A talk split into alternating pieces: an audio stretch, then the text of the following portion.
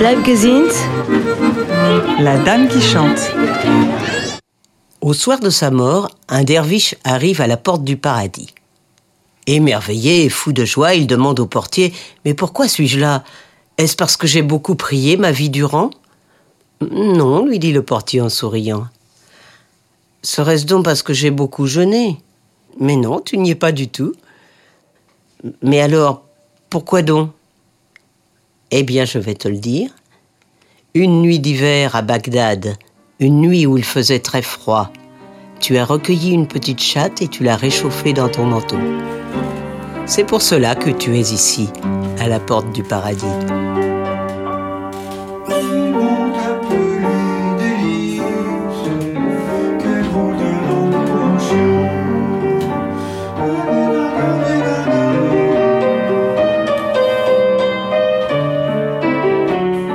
Direction Paris 20e, on rencontre Patrick, un des pianistes musiciens d'Isabeau. On rentre directement dans le Skeleton Bar, une pièce de son appartement qu'il a transformée en café plus vrai que nature. Sur le comptoir, on trouve même une coupelle avec la monnaie des consommations. Un véritable décor de film où rien n'est laissé au hasard. C'est un bar, il y a un comptoir, il y a, des bouteilles, il y a, il y a des squelettes, c'est pour ça que ça s'appelle le Skeleton Bar, et sur le mur est dessiné un squelette euh, qui fume un joint d'ailleurs, et voilà, qui, a son coude appuyé sur une, ancienne plaque euh, Saint-Raphaël, apéritif au quinquennat des années 40.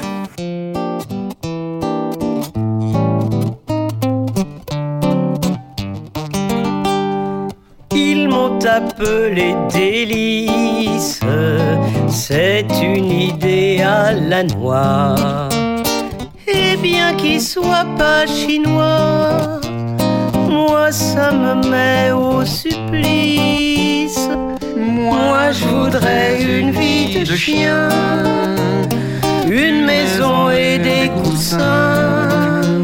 Je voudrais une vie de pacha, des caresses et trois repas. Cintré été comme hiver dans un gilet de costume à même la peau, le cheveu flou et un rien androgyne, Patrick commence par tirer les rideaux, les yeux constamment éblouis par la lumière, à peine assez grands pour se jucher sur un tabouret de bar. Il nous sert un petit café, bien sûr. On a, fait quelques, spectacles, oui, on en a fait pas mal quand même. J'ai accompagné à gauche à droite. Euh, et aussi, euh, on a dévié des chansons, je ne sais plus comment ça s'est fait, parce qu'elle avait deux, trois chansons sur les animaux, et lui est venue l'idée d'un spectacle théâtral où, il y aurait des dialogues, on parlerait, et elle chanterait, où moi je serais le ministre des animaux, et elle ma secrétaire, mon bras droit, voilà. Et elle avait intitulé ce spectacle Le ministère des animaux. Et il n'était question que de la cause animale et rien d'autre. Et on a joué de ce spectacle moult fois au Petit Théâtre du Bonheur, c'était bombé à chaque fois, c'était incroyable et euh, donc il y avait c'était une petite épopée, une petite saga, euh, parce qu'à chaque fois c'était réactualisé. Euh, avec bon, certains cirques qui fermaient, ces parcs là où il y a, les, il des, delphinariums, je crois, qui fermaient. Donc, chaque fois, on, réactualisait. Ça, c'était assez formidable parce qu'il y avait un dialogue, on parlait là. Et puis, d'un seul coup, elle se mettait à chanter. Euh. Qui pense aux fourmis, insectes et abeilles qu'on croise dans les chemins, les fruits vermeils qui font la vie. Qui pense aux chouettes, aux chauves-souris dans les grands arbres de la nuit et qui nous veillent. On marche, on mange, on s'amuse, on voyage, on s'endort sans remords. Ce qui était drôle par contre, euh, des gens pouvaient venir avec leurs chiens, leurs chats, etc. Ça aboyait parfois. Et, ceux qui venaient avec un chien ne payaient pas. Avec un animal ne payaient pas. Pour les représentations, elles, décoraient les murs avec des, masques. Euh, des, des, des, des masques de, de, de têtes d'animaux. Euh, il y avait des pancartes où il y avait écrit non à la vivisection, non, non à la chasse et tout. Euh. La grenouille, le cochon, l'agneau, Tiens Patrick, tu peux m'aider Je vais mettre mes animaux, mes animaux dans un sac.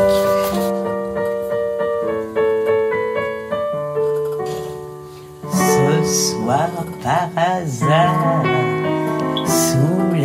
les jalousies qui zèbrent ton corps, tu dors mon casa, tu rêves à des îles et à leurs trésors. À l'Andalousie, aux Indes, au Brésil. Et pendant ce temps-là, les lézards zigzaguent sous les azalées les. Et pendant ce temps-là, les lézards zigzaguent sous les azalées et les résidas. Ça, c'est une archive qu'on a retrouvée par hasard sur Internet. Un reportage de TV Montmartre dans lequel Isabeau présente son spectacle pour la fête des vendanges. C'est assez émouvant d'entendre sa voix et son ton sans appel. Pour l'instant, je suis député de la République de Montmartre, mais je vais leur proposer un ministère des animaux. Voilà, puisque ça n'a pas encore été fait. Et que c'est une cause qu'il faut servir parce que les animaux n'ont pas la parole il faut bien leur donner. En espérant que ça aura un petit écho sur euh, tous ceux qui aiment les animaux d'abord et que ça éveillera peut-être un peu les consciences des autres. J'ai une douzaine de chansons euh, que j'ai écrites, euh, sur les, pas la musique, hein, les paroles, ce sont des, amis musiciens qui me font la musique. Une douzaine de chansons sur les animaux, plus une douzaine de textes et puis quelques interventions avec deux amis comédiens qui passeront en faisant les animaux. Alors ça sera au petit théâtre du bonheur. Euh, j'adore ce petit théâtre, il est petit, il est charmant, il est à l'ancienne, c'est tout à fait euh, ce que j'aime. C'est-à-dire je, veux ressusciter le cabaret d'autrefois. Et pendant ce temps-là, les lézards zigzaguent sous les azalées et les. Les animaux pour Isabeau, c'était un peu une histoire de famille. Son grand-père avait acheté un pavillon rien que pour y loger ses chiens, et ses tantes recueillaient tous les chats du quartier. Dans cette archive, on en apprend aussi un peu plus sur ses sources d'inspiration. Isabeau était la, entre autres, c'était un prénom ancien, c'était la bonne amie de François Villon. Parce que tu sais, je m'inscris dans la lignée des, j'espère, des Monique Morelli, Germaine Montero, euh, Catherine Sauvage, ces femmes qui savaient à la fois dire et chanter, ou Cora Vauquer et tant d'autres, enfin j'oublie, qui étaient des interprètes au sens plein. Voilà. Maman disait, fine de clair, tu es trop tête en l'air. Allons ma fille, sois gentille, sois sage dans ta coquille. Elle, joue vraiment les chansons et tout. Euh, elle, euh, ah oui, vraiment. Et puis elle explique l'origine de ses chansons. elle, était férue. Hein, les auteurs, les compositeurs, l'année, euh, le paysage social de l'époque, tout ça. Elle parlait de tout ça. C'était pas je chante une chanson et puis ciao. Il y a plein de chansons qui parlent de Montmartre, de la rue Saint-Vincent. Euh, euh, et ça, c'est Aristide Bruand qui, a, écrit, euh, qui vivait à Montmartre. et qui a écrit plein de chansons sur Montmartre, sur la butte Montmartre, sur le sang qui a coulé à Montmartre, la commune et tout, sur Gavroche et tout. Il y a une multitude de chansons comme ça, qui est vraiment qui est focalisée, qui est zoomée sur sur cette petite, euh, comme on voit dans les, dans les livres d'Astérix, euh, il y a une loupe sur, euh, sur le village gaulois. bon, voilà, là, c'est Montmartre.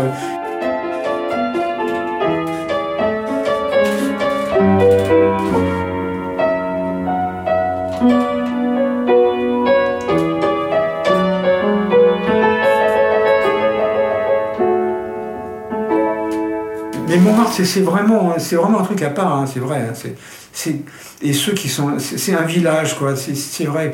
Parce que déjà, c'est en hauteur, faut y aller. Euh, c'est pas, c'est pas au détour d'une rue qu'on est à Montmartre, quoi. Hein, euh, il y a des escaliers, il faut monter, il faut avoir du souffle.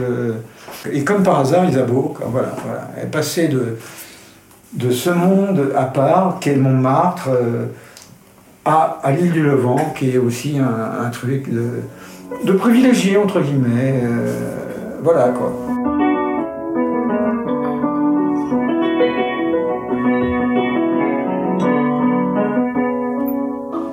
On quitte le Skeleton Bar pour une autre pièce où trône un piano à queue qui occupe tout l'espace et dont le tabouret grince tellement qu'il couvre presque la musique.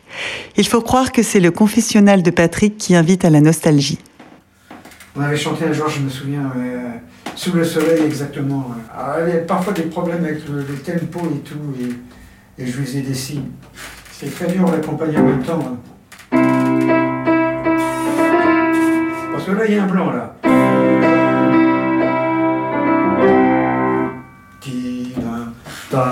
Et là, elle avait à chaque fois un problème d'éditation. Euh. Et on avait trouvé, j'avais trouvé un, système pour qu'elle ne se plante pas, pour qu'elle tombe juste euh, sur, la, sur le temps. Quoi.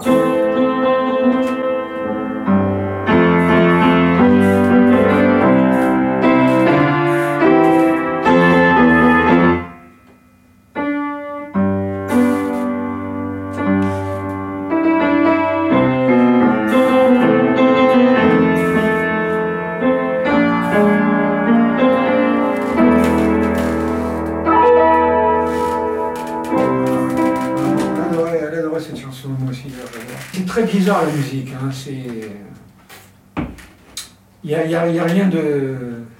Bon, pour jouer les concertos de Rachmaninoff, c'est clair. Il faut avoir fait beaucoup de solfège et encore plus d'années de piano. Mais pour chanter, tout le monde peut chanter. Tout le monde peut chanter.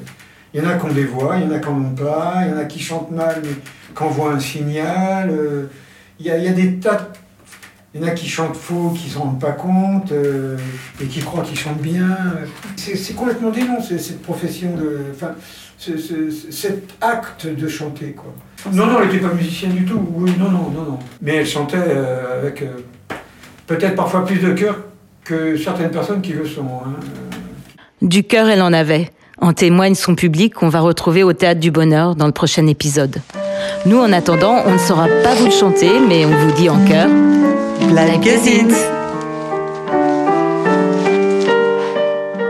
Si vous avez aimé cet épisode, n'hésitez pas à nous couvrir d'étoiles et retrouvez-nous sur Instagram sur Blind Podcast.